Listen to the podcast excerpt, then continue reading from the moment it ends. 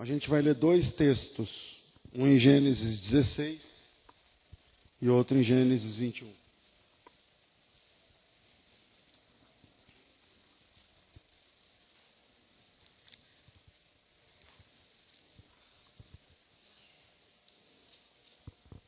Amém, irmãos? O texto diz assim: Ora, Saraí, mulher de Abrão, não lhe dava filhos, mas tinha uma serva egípcia cujo nome era Agar. Às vezes eu vou falar Agar sem querer, eu já estou falando agora, porque algumas Bíblias aparece Agar sem H. Quer ver? Quem tem Bíblia com H sem H? Beleza, baixo. Quem tem Bíblia com H com H? É, meio a meio. Ah, o nome dela na vida real é Hagar. E às vezes eu caio nessa, nessa história aí. É, cujo nome era Agar. Disse, pois, Saraí a Abrão: O Senhor me tem impedido de ter filhos. Toma a minha serva porventura terei filhos dela. E ouviu Abrão a voz de Saraí. Assim, Saraí, mulher de Abrão, tomou Agar, a egípcia, sua serva, e deu e a deu por mulher a Abrão, seu marido. Depois de ter Abrão habitado dez anos na terra de Canaã, ele conheceu a Agar e ela concebeu. Vendo ela que concebera, desprezou sua senhora. Então disse Saraí a Abrão: Sobre ti seja a afronta que me é dirigida. Pus minha serva em teus braços. E vendo ela agora que concebeu, desprezou-me. O Senhor julgue entre mim e ti. Disse Abrão a Saraí: A tua serva está nas tuas mãos, faz-lhe como bem te parecer. Então Saraí ah, maltratou e ela fugiu de sua presença. O anjo do Senhor a encontrou junto a uma fonte de água no deserto, a fonte que está no caminho de Sur, e disse: e disse: Agar, serva de Saraí, de onde vieste e para onde vais? E ela respondeu: Estou fugindo da presença de Saraí, minha senhora. Então lhe disse o anjo do Senhor: Volta para a tua senhora e humilha-te debaixo das tuas mãos. E disse-lhe mais um anjo do Senhor: Multiplicarei sobremaneira a tua descendência, de modo que por numerosa não será contada. E disse-lhe também o anjo do Senhor: Concebeste e terás um filho a quem chamarás Ismael, pois o Senhor ouviu tua aflição, ele será como um jumento selvagem entre os homens, a sua mão será contra todos e a mão de todos contra ele e habitará diante de todos os seus irmãos. Ela chamou o nome do Senhor com quem falava: Tu és o Deus que me vê. Pois ela disse: Agora olhei para aquele que me vê.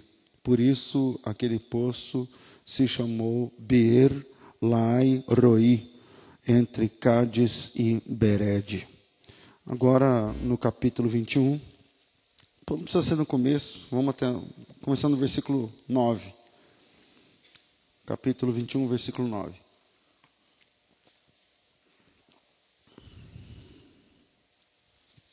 Amém, irmãos? Mas, aqui ela já se chama Sara, né?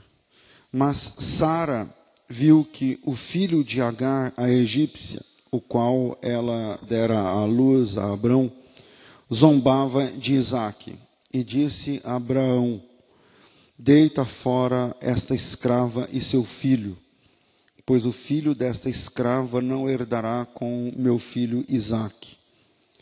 Pareceu isso muito penoso aos olhos de Abraão por causa do seu filho. Deus, porém, disse a Abraão: Não te pareças isso mal por causa do moço e por causa da tua serva. Em tudo que Sara te diz, ouve a sua voz porque em Isaac será, chamada a tua descendência. Mas também o filho dessa serva farei uma nação, porque é da tua descendência. Então se levantou Abraão de madrugada, tomou pão, e um odre de água, e os deu a, a, a Agar, pondo-os sobre o, o ombro dela. Também lhe deu o menino e a despediu.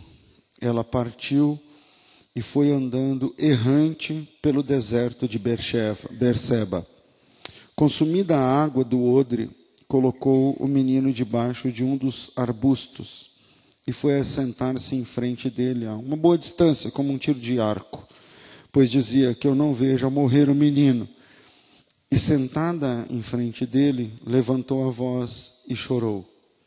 Ouviu Deus a voz do menino e bradou o anjo de Deus a Agar desde o céu: Que tens, Agar? Não temas. Deus ouviu a voz do rapaz desde o lugar onde está. Ergue-te, levanta o rapaz, toma-o pela mão, pois dele farei uma grande nação.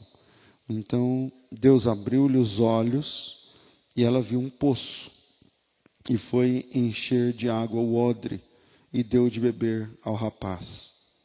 Deus estava com o rapaz. Ele cresceu e habitou no deserto e foi flecheiro. E ele habitou no deserto de Parã e a sua mãe tomou é, e a sua mãe tomou-lhe uma mulher da terra do Egito. Amém. Dois textos longos a respeito da vida de Agar.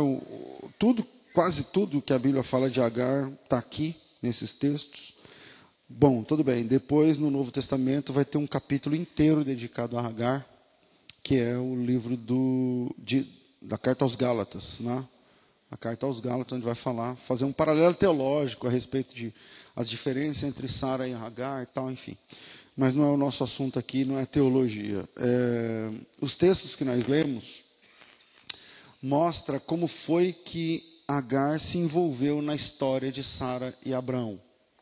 É, e hoje eu gostaria de, de refletir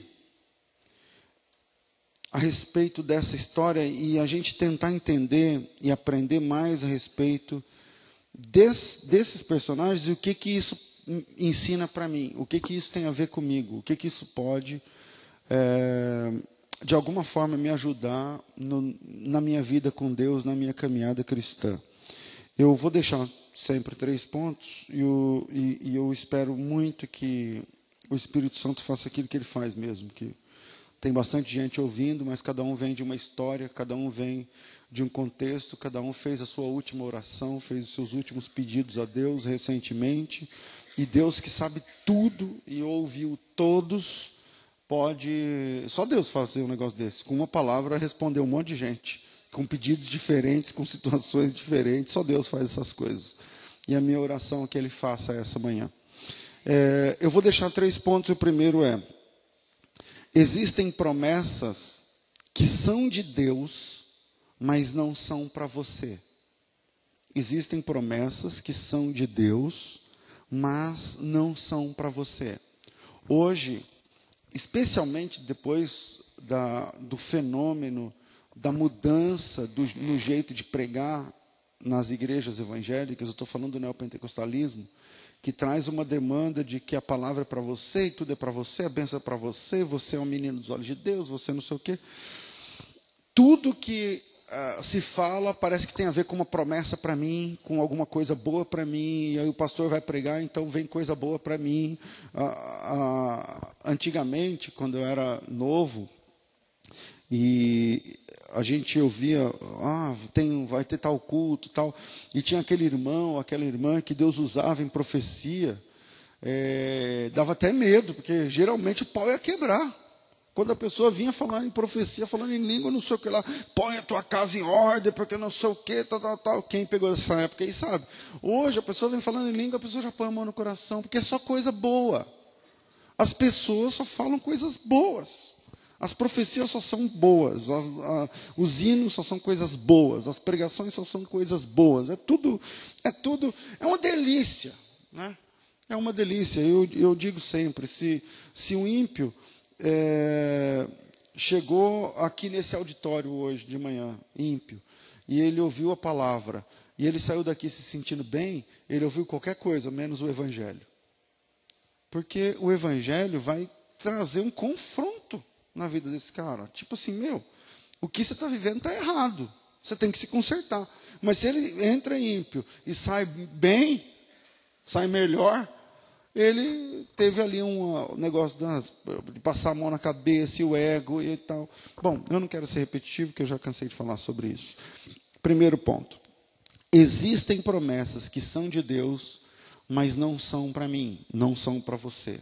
São de Deus, mas são para outras pessoas. Veja, Deus falou com Abrão e com Saraí. Isso antes, dez anos antes de Agar. Agar. Dez anos antes. E aí Deus chamou Abraão, tal, falou que a partir dele ele, ele teria um, uma semente, a partir dessa semente, multidões, dessas multidões, de alguma forma, Deus abençoaria todas as famílias da terra.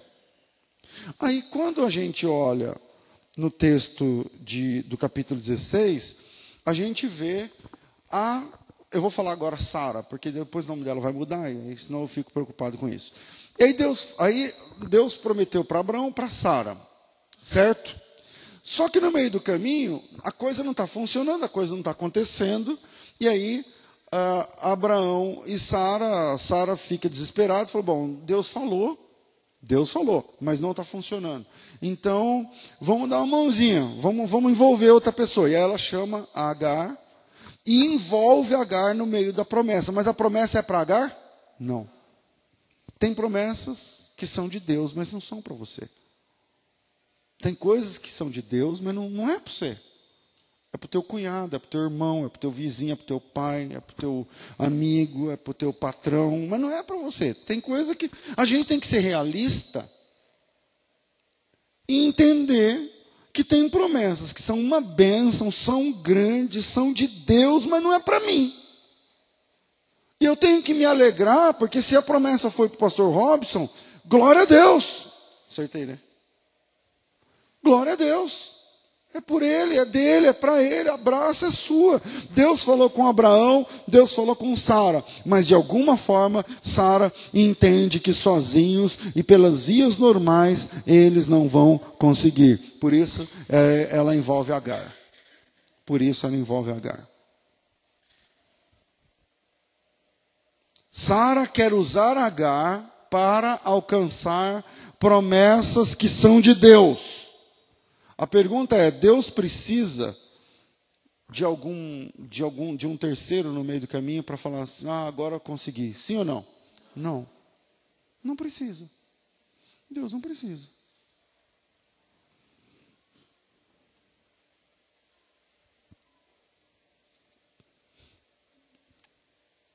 Quando Sara envolve Agar, ela quer usar Agar para alcançar promessas.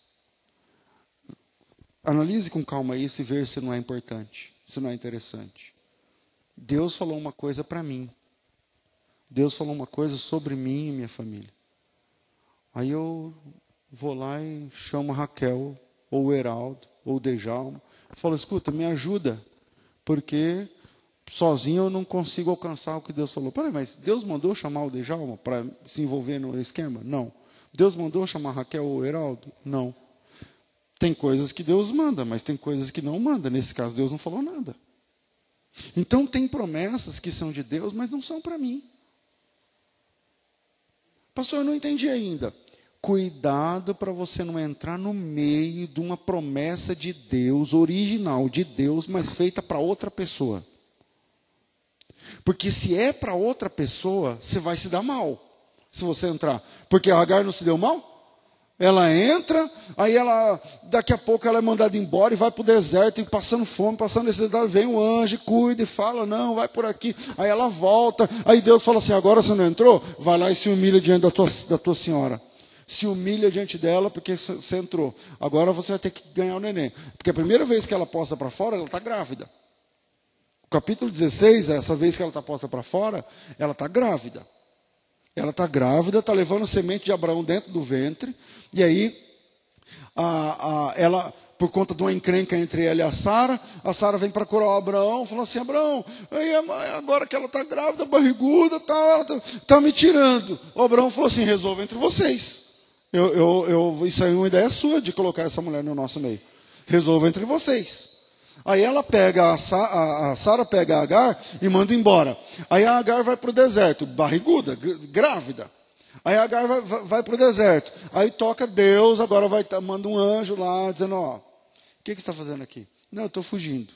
Então, você está fugindo no rolo que você mesmo entrou, não foi? É. Foi então, então agora volta e se humilha, porque o que você está carregando aí dentro não é seu. Tem a ver com a, a promessa de outra pessoa. Tem a ver com, com Abraão. Estou me fazendo entender?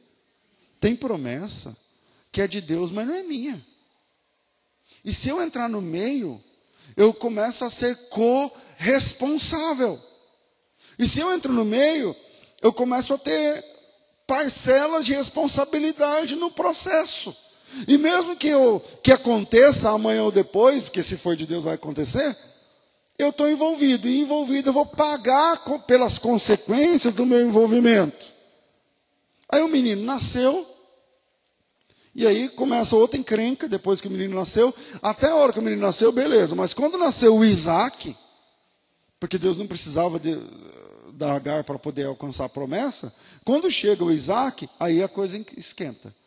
A coisa esquenta, e aí o Abraão é pai dos dois, gosta dos dois, a Sara é mãe de um, e gosta de um. E aí ela chega tal, e aí é, vai de novo, começa uma demanda novamente, e aí Deus, Deus, Deus, dorme com essa. Deus chega em Abraão e fala assim: manda ela embora. Manda ela embora. Por quê que Deus está mandando ela embora? Porque Deus não mandou ela entrar. Deus não falou assim: chama Agar, põe no esquema. Agora está dando problema? Então manda embora. Então, primeiro ponto, e esse é um ponto, atenção você que está sendo chamado para entrar num rolo de outra pessoa. É para aqui. Atenção você que está enfiando a colher no meio de outra gente. É para você isso aqui. Tem promessa que é de Deus, mas não é para mim. Tem coisa que é de Deus e é bênção, mas não é para você. E se esse é o caso, vou dizer uma coisa: você só serve enquanto serve.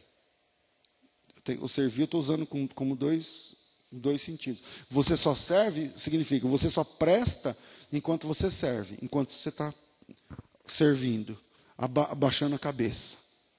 A hora que você falar assim, não, eu não posso mais, acabou. Acabou, você vai ser mandado embora, porque você só serve enquanto serve. Enquanto você for servo da pessoa, enquanto você for servo da situação, você serve. A hora que você der um tapa na mesa, a hora que você disser, então chega, aí, meu irmão, você vai terminar no deserto. Então, tem horas que a melhor coisa a fazer é sair. De verdade. De verdade. Então, primeiro, existem promessas que são de Deus, mas não são para você. Ah, pastor, mas vai dar muito dinheiro, mas não é para você. Ah, pastor, mas vamos comprar dia meia e eu vou dar meu nome, o nome não sei quem, porque lá precisa de um fiador, porque não sei o que lá. Não é para você, não vai. Se não é para você, não vá. Abençoe e diga, vai, em nome de Jesus, vai dar tudo certo, vai por aqui, vai por ali e tal, mas não entra.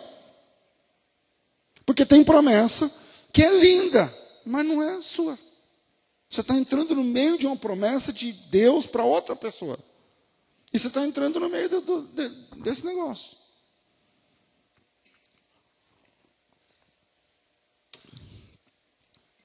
Eu sou completamente a favor de adoção.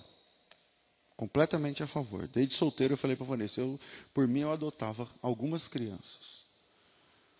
Só que tem casos e casos. Tem casos e casos. O Leandro e a Inês tinham a promessa de ter filho. Não deu. Não conseguiu, não conseguiu. Gastou uma fortuna. Vocês conhecem, todo mundo que é da Genuína conhece o testemunho da, da segurando a bebê. Conhece o testemunho. Gastou dinheiro. Pensa num casal que chorou na minha frente. Algumas vezes. Pensa numa irmã que teve a fé fraca algumas vezes. Não é verdade, Neis? E se envolve uma outra pessoa? Porque já estava, né? Estava vindo lá na Bahia, estava conseguindo uma pessoa que conhece uma pessoa que não sei o que tal, e vamos voltar com a criança. Mas aí envolveu outra pessoa no meio. E se amanhã ou depois a criança está desse tamanho aí, ó, que tá, que essa foi Deus que deu o original. Deus cumprimento. Aí se amanhã ou depois está desse tamanho, a mãe dá um tchan, ela melhora de vida e fala, vou lá buscar minha filha. Ah, mas o documento, não, então, mas e aí? Ela é mãe biológica, aí já vira um rolo. Já vira um. Tem promessa que é de Deus. Se é de Deus, você não precisa ficar sassaricando em volta. Deus falou? Falou. Então obedeça à vontade de Deus. Segundo, no deserto, agora vamos para a segunda vez que ela foi para o deserto, quando o menino já estava grandinho. No deserto, irmãos, Deus sempre provê o que é necessário. Todo mundo aqui já passou deserto na vida, ou quase todo mundo. Ou tem gente que está passando. Tem gente que está começando agora. Aí vem, ah, pastor, não sei o que, eu fico olhando. Vai, está começando agora. tem gente que está saindo. Tem gente que está no meio, entendeu? Tem gente que já passou e já saiu. Cada um é um. Cada um é um. Quer ver? Quem já passou pelo deserto, levanta a mão aí. Pronto. Tem uns que não levantou, mas você vai levantar. não é praga, não, irmão. Ou será que é? Acho que não, né? Sei lá. Mas quando você lê o capítulo, o capítulo 20, é, 21, obrigado. É, Parece que o Abraão foi muito duro com essa mulher. Porque tudo bem, ela não tinha que entrar no meio, a Sara não tinha que pôr ela no meio, tal, mas pôs. E agora ela é mãe do menino, que é do Abraão. Certo? Aí, lá pelas tantas, começa a dar um. um deu Corinthians lá entre os meninos. Deu, deu um rolo lá. No, não dá para falar, a Bíblia não fala o que, que era. E aí, é, o rolo foi tão grande que ela chegou e falou assim: vamos mandar ela embora, com o menino e tudo. O Abraão foi orar e falou: Senhor, e agora, meu filho, não sei o que tal. Deus falou assim: então, agora é hora de mandar embora. Eu vou cuidar dele, mas é, é fora a parte. E aí, que é o que Deus diz aqui no versículo de número é, 12: Não te pareça isso mal aos olhos por causa do menino e da, e da, da tua serva. É, mas manda ele embora, é o que Deus está falando. E aí, versículo 14, olha que Parece maldade, tá? Vamos tentar entender. A geografia bíblica vai nos ajudar agora. Então, versículo 14: Levantou Abraão de madrugada, tomou o pão, tomou pão e um odre d'água. Quantos odres d'água? Um. É muito ou pouco? É pouco. Pão e água. E os deu a Agar. Colocou sobre o seu ombro, também deu, também lhe deu o menino e a despediu. E ela partiu, foi andando errante pelo deserto de Berseba. Você para e fala assim: parece que Abraão foi muito mal com essa mulher. Tudo bem, é para despedir? É, mas pô, o cara é, é, herdeiro do Abraão de alguma forma. O menino é filho do Abraão. Então, que conversa de um gole d'água, uma garrafa d'água e um pão? Meu, chega e faz uma compra, pega os funcionários, manda ir junto, chega e fala: está aqui, ó um tipo de pensão, alguma coisa assim, muito embora aquela época não tinha toda essa questão de previdência e tal. Mas é, eu acho que faria parte do, do homem isso, cuidar. É o filho dele, afinal. Bom, então à primeira vista parece que Abraão foi muito mal. Mas quando a gente olha para a geografia bíblica, a gente percebe que essa mulher vai caminhar por um deserto. Deserto qual? De Berseba. E o deserto de Berseba é pequenininho. O deserto de Berseba é muito pequeno, você atravessa ele a pé. Se você andar numa, de forma linear, você atravessa o deserto de Berseba a pé em umas seis horas, caminhando. Caminhando. Vamos lembrar, o deserto, quando fala deserto, já pensa aquele monte de areia, tempestade de areia. Não, não. O deserto de Berseba é um deserto é, não é areia, é rocha, é pedra, tal, pouca vegetação, tal. Eu conheço bem o lugar. Mas a gente fala deserto, parece um negócio que não tem fim. Então, o tanto que ela tem, que o Abraão deu, que parece pouco, meio que assim, tá bom. Ela vai atravessar o deserto, chegando no outro lugar, aonde não é mais deserto, ali ela vai se estabelecer. Então ela tem, na verdade, o que parece que era pouco, quando você lê, conhece a geografia, você fala assim, não, é, isso aí é o necessário. Ela tem o que ela precisa. Ela tem o que precisa para fazer o que precisa. Então, gente, eu preciso aprender a parar de chamar de pouco aquilo que é necessário. A gente precisa parar de chamar de pouco aquilo que Deus nos deu como necessário para alcançar um objetivo. Às vezes você diz, ah, mas é muito pouco. Mas pouco, eu tenho essa mania. Vamos fazer é, churrasco. Eu vou lá e quero comprar o triplo do que precisa. A Vanessa fala, meu, a Vanessa não deixa eu ir sozinho. Por quê? Ela fala, mas precisa de tudo isso? Eu falo, mas ela pega só um tanto, eu falo assim, daí é pouco. Ela falou, não é pouco, é o tanto que precisa. Não tem que ficar sobrando. É o tanto que precisa. Pare de chamar de pouco aquilo que Deus te deu como necessário para atravessar os desertos. Porque pouco ou muito depende da necessidade. Por exemplo, ah, um odre de água, sei lá, dois litros d'água, é pouco. Ah, depende. Se você vai usar aquilo em quatro horas, é muito. Você bebe quatro litros, dois litros d'água em duas horas? Quatro horas? Alguns sim, alguns não. O que, que é pouco, o que, que é muito? A gente tem que parar de olhar para pouco e muito e começar a olhar para necessário. Porque pouco, muito e tal, depende da necessidade. Que necessidade é a sua? Que necessidade é a sua? Quantos carros você quer ter se você é um só? Quantos você quer se você tem. Enfim. A provisão não era pouca. Aí você fala assim, pastor, mas então por que acabou a água? Por causa do versículo 14. Se você ler o versículo 14, vamos lá. É, lá no finalzinho, ele deu, a, a, a, colocou no ombro dela lá o odre d'água, deu os pães e deu também o menino. E ela partiu e foi andando errante, a palavra no hebraico aí, perdida no deserto. Então o deserto é pequeno, mas ela se perdeu. E como ela se perdeu, acabou a água. Mas não é que a água era pouca, é ela que se perdeu. Você está entendendo? Que às vezes a provisão de Deus é na medida, não vou dizer que é muito. A provisão de Deus é na medida. Mas se você se perde, aí, irmão, aí começam as consequências. Aí começam, começam as consequências. Sem água, abra um parênteses, mas ainda com pão, sem água, mas ainda com pão, ela deixa o menino. Vê se uma mãe faz um negócio desse. Ela deixa o menino, a Bíblia não fala a idade do menino, mas parece um adolescente, pelo, pela, pelas contas da Bíblia. Ela deixa o garoto e se afasta um tiro de arco, sei lá, uns 50 metros. Ela se afasta lá nas, nas pedras, nas montanhas, de um jeito que ela não vê o menino. Né?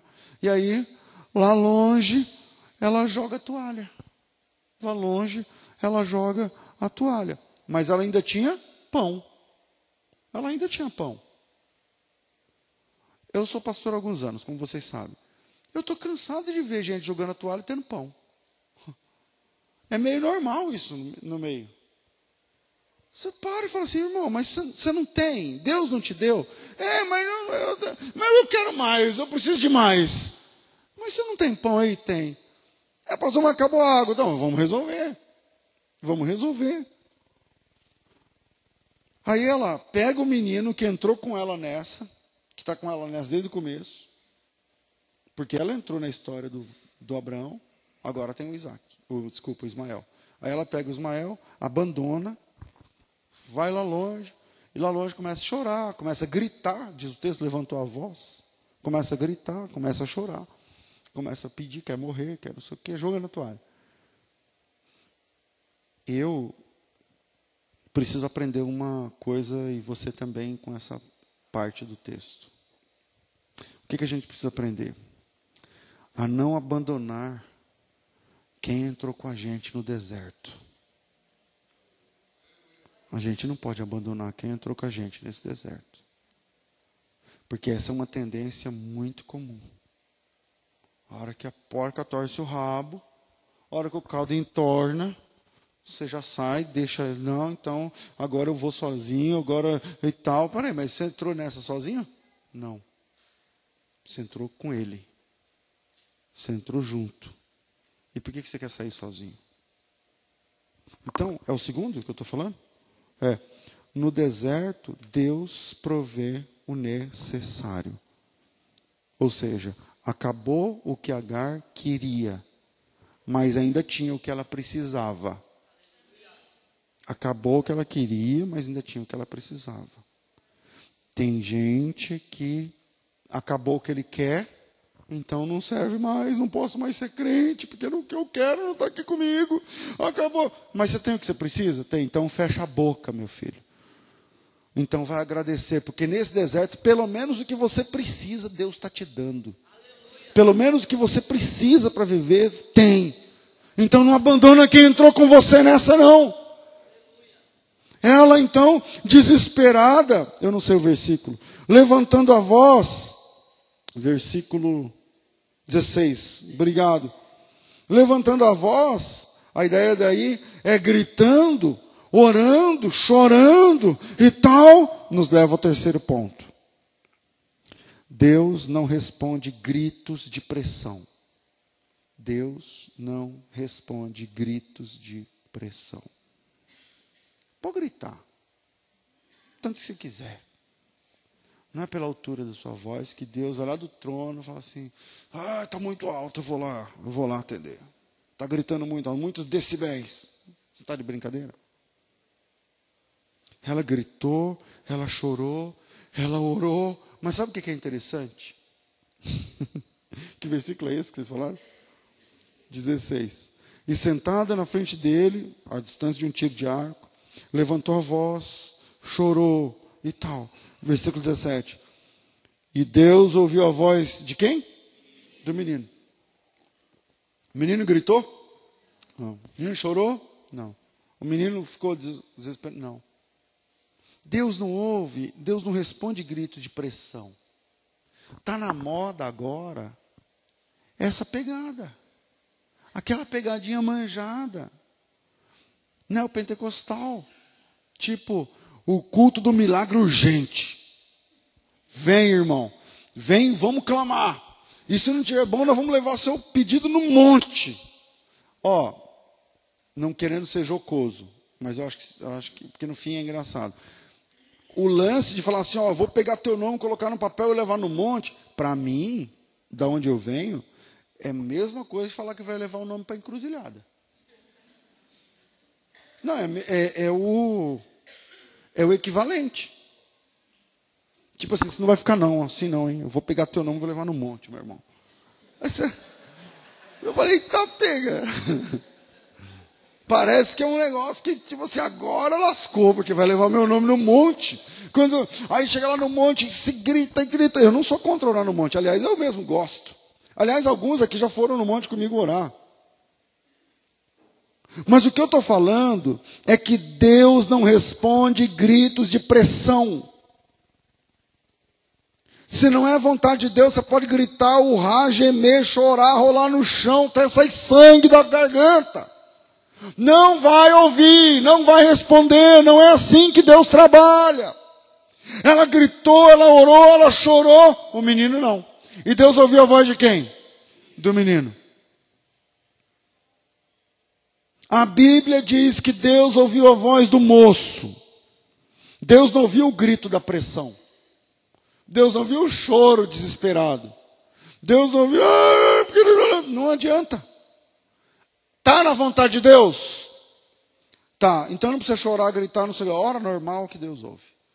Não está na vontade de Deus, pode esgoelar, pode estapear o capeta, pode fazer ir no monte, no sete, não sei das quantas, fazer campanha de um milagre urgente, um milagre não sei o que lá, uma carta para Deus, uma carta para não sei quem, o provocadores do milagre, do urgente, não sei da coisa, pode gritar à vontade. Vai ser igual os servos de Baal gritando e Elias falando assim, grita mais alto, às vezes ele não está em casa. Às vezes ele foi fazer uma viagem. Lembra do, do Elias zoando os caras do Baal? Fala mais alto aí, às vezes o Baal deu uma, né? Às vezes né, vai saber que dia é hoje. Então Deus não ouviu o grito de pressão da mulher, porque Deus não ouve gritos. Deus ouve a pressão. E não adianta que você, a gente não compra Deus. A gente não compra Deus. Eu tinha na Umbanda a nítida impressão que a gente comprava os. Enfim, eu não vou, não vou me referir a eles como a gente se referia na época, mas aos demônios, que hoje eu sei que são é demônios. Mas eu tinha nítida impressão, o cara chegava lá e falava, contava a história, tal, meu pai ou o pessoal lá falava assim: então, nesse caso, você vai fazer o seguinte: você vai comprar isso, isso, isso, aquilo, e nós vamos fazer um despacho. E aí vai dar certo, porque o orixá tal e tal, não sei o que lá. Aí o cara ia lá comprava um, eu nem lembro mais o nome. Aquela bacia de barro tem um nome. Hã? Ah, Alguidar. É, então eu tinha nítida impressão de que você faz um, né? Você chega lá por, por orixá, com, com o negócio aqui que o irmão falou o nome, e fala assim, ó, é o seguinte, aqui, ó, tem farofa, tem um frango, aí, ó, champanhe, aí põe lá na encruzilhada, aí você põe lá na encruzilhada e fala, beleza. As pessoas se convertem e acham que com Deus é assim. Acham que com Deus é assim. Não é a farofa. Mas é um. É, abre a carteira. Hoje não está muito bom minha carteira, não. Vou pegar uma de 20. Não está muito bom, não. Aí você, você abre a carteira e fala assim, ó, senhor, é o seguinte, hein? Ó, vintão. E aí? Vai abrir a porta ou não vai? Porque é o seguinte, eu faço um voto. A gente faz um esquema. Se, se o senhor abrir a porta aqui, ó, no envelope, ó. A gente ri, não é desse jeito aqui, mas é com esse coração que as pessoas fazem. Ou não é?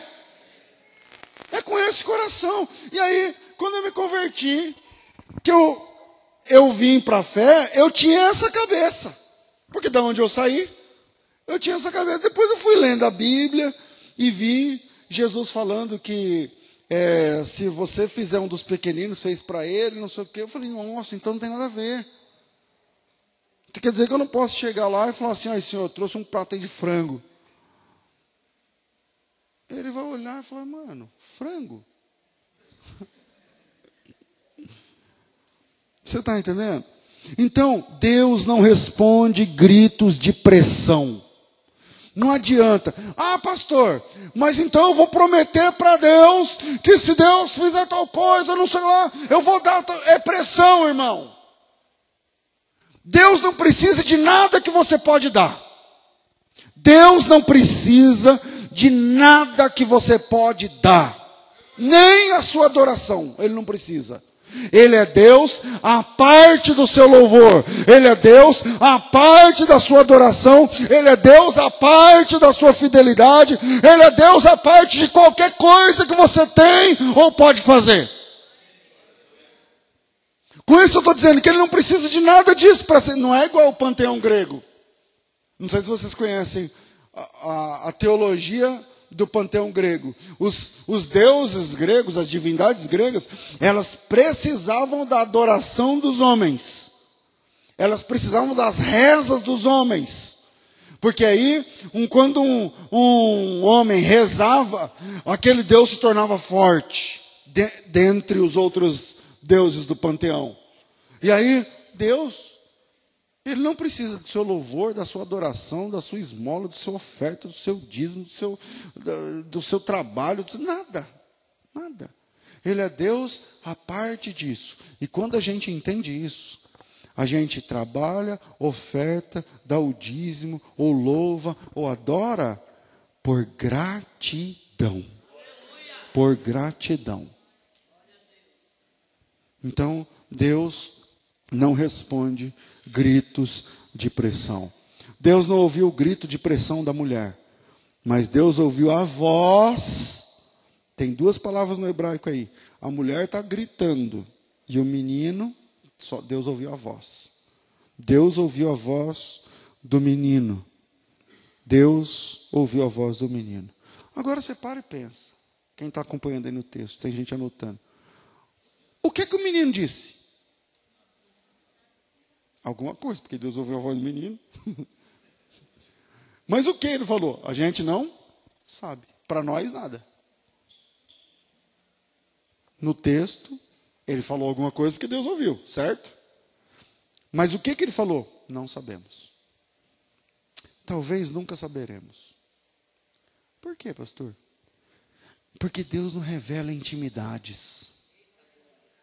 Deus não abre intimidades com as pessoas. Se você tem uma demanda, entra no teu quarto, fecha a tua porta. E Deus que te vê e ouve em secreto vai fazer milagre, vai, faz, vai, vai fazer o que ele quiser fazer, mas é no secreto, é você sozinho, e Deus não revela as intimidades, e eu também não posso revelar. Eu vou orar, a minha demanda é minha, a minha necessidade é minha, a minha angústia é só minha, e é lá na beira da cama que eu me derramo diante de Deus. Quando Deus ouve o menino e não revela a intimidade do menino, o que, que o menino pediu, o que, que o menino falou, e nós não sabemos, ele é, abre os olhos da mãe. E isso é interessante. Ele abre os olhos da mãe. E aí isso, não, isso parte de uma perspectiva metafísica, porque o, o Isaac Newton, o pai da, teo, da teoria dos movimentos, do estudo sobre os movimentos, que era um cristão, um cristão meio do jeito dele, ele, ele advoga que nesse texto, o Isaac Newton, que nesse texto o, a fonte estava lá, por causa do hebraico. O texto, veja, deixa eu achar aqui o texto. É, ouviu Deus a voz do menino, versículo 17, e bradou o anjo de Deus a Agar desde o céu, dizendo: Que tens, Agar? Não temos. Deus ouviu a voz do rapaz desde o lugar onde está. Ergue-te, levanta o rapaz, toma-o pela mão, pois farei dele uma grande nação. Versículo 19. Então Deus abriu-lhe os olhos e ela viu um poço. A Bíblia não fala que Deus mandou um poço. A Bíblia fala que ele, ela abriu os olhos e viu um poço. E o que, que isso tem a ver com Isaac Newton? É que o Isaac Newton diz que esse texto é igual o texto de Abraão oferecendo Isaac aonde quando ele vai levantar, matar o menino, quando ele olha tem um carneiro preso pelo chifre lá nos arbustos. E aí o Isaac Newton vai trabalhar com a dinâmica das dimensões. Ele vai dizer o seguinte, que assim como o caso de Agar, ou o caso de, de Isaac, ou o caso do é, Eliseu, que o menino do Eliseu, o moço do Eliseu, está desesperado porque ele acorda de manhã e vê os inimigos cercando o arraial. E aí Deus fala assim para o Eliseu fala assim para o Geazi, é, para Deus: Senhor, abre os olhos do moço para que ele veja. Primeiro ele fala: fica tranquilo, mais os que são os que estão conosco do que os que estão com ele. E mesmo assim o rapaz não sossega. Aí o, o, o Eliseu faz uma oração dizendo: Senhor, abre os olhos desse menino para que ele veja. Ou seja, aquele exército de carros e carruagens de fogo já estavam lá. Já estavam lá. Parece que o Eliseu já estava vendo, mas o Geazi não. Aquele carneiro já estava lá, mas o Abraão não estava vendo. Aquele poço já estava lá, mas a Agar não estava vendo. Tem coisas que está do nosso lado, mas se Deus não abrir os nossos olhos, a gente não percebe. A gente não enxerga às vezes é uma provisão de Deus. Eu já vivi isso na minha empresa. De chegar e falar assim, mas por que eu não faço assim, assim, assado? E aí fiz e pronto, a provisão para pagar o aluguel, os funcionários, ou a rádio, que é uma fortuna por mês, ou coisa que vale. Às vezes, tudo que nós precisamos é abrir os olhos e olhar melhor a nossa volta, para que e quando Deus abre os nossos olhos, a gente vai enxergar coisas que não enxergávamos. Quem fala isso é o Soren Kierkegaard. Ele diz o seguinte: a fé é quando você enxerga coisas que você não enxergava, quando você ouve coisas que você não ouvia e quando você sente coisas que você não sentia. E isso é fé, porque fé não precisa de evidências. Fé, a fé bíblica não tem evidência nenhuma. Porque lá em Hebreus capítulo 11, quando ele vai explicar sobre a fé, ele diz que a fé é a certeza daquilo que se espera e a prova daquilo que ninguém viu. Ninguém viu, que ninguém vê, que ninguém sabe. Então, encerrando né, o, o terceiro ponto, quando Deus ouve o menino, abre os olhos da mãe e ela enxerga a fonte. Talvez a nossa, se eu fosse mais assim pentecostal, a gente usaria esse texto para fazer uma oração. Mas posso deixar uma dica. Posso deixar uma dica que você possa fazer essa oração. Senhor, me mostra as coisas que eu preciso ver e não estou vendo. Me mostra coisas que eu preciso enxergar, que às vezes estão à minha volta e eu não estou enxergando. Que eu não estou enxergando. Aconteceu com Abraão, aconteceu com Agar, aconteceu com Geazi, por que não pode acontecer comigo? Aconteceu com o, o Balaão, que não enxergava o anjo, lembra? E o anjo já estava lá. O anjo já estava lá. O, não entrando na metafísica do, do assunto, mas o, o, o, é, o Isaac Newton diz o seguinte: assim como as três dimensões são largura, altura e profundidade. Nós vivemos e nos movimentamos em três dimensões: uma de largura, outra de altura e outra em profundidade. É, largura e altura, você faz um L. Largura e altura. Para sair da largura e entrar na altura, precisa de uma dobra. Uma dobra dimensional. Sai de uma dimensão e vai para outra. Certo? Estão me fazendo entender?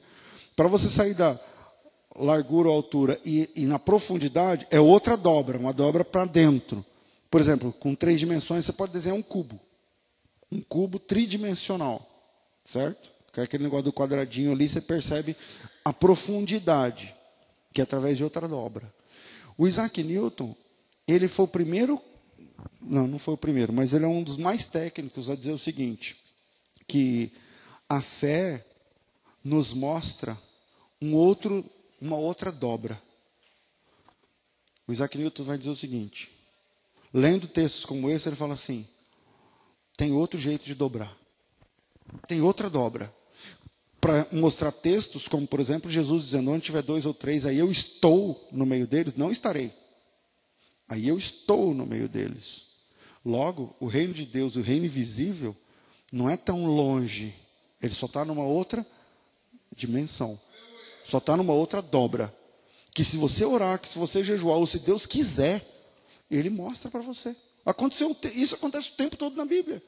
É o, o Pedro preso e o anjo entra lá sem, sem abrir, sem tá, o anjo aparece lá dentro. É, tem, muitos exemplos na Bíblia.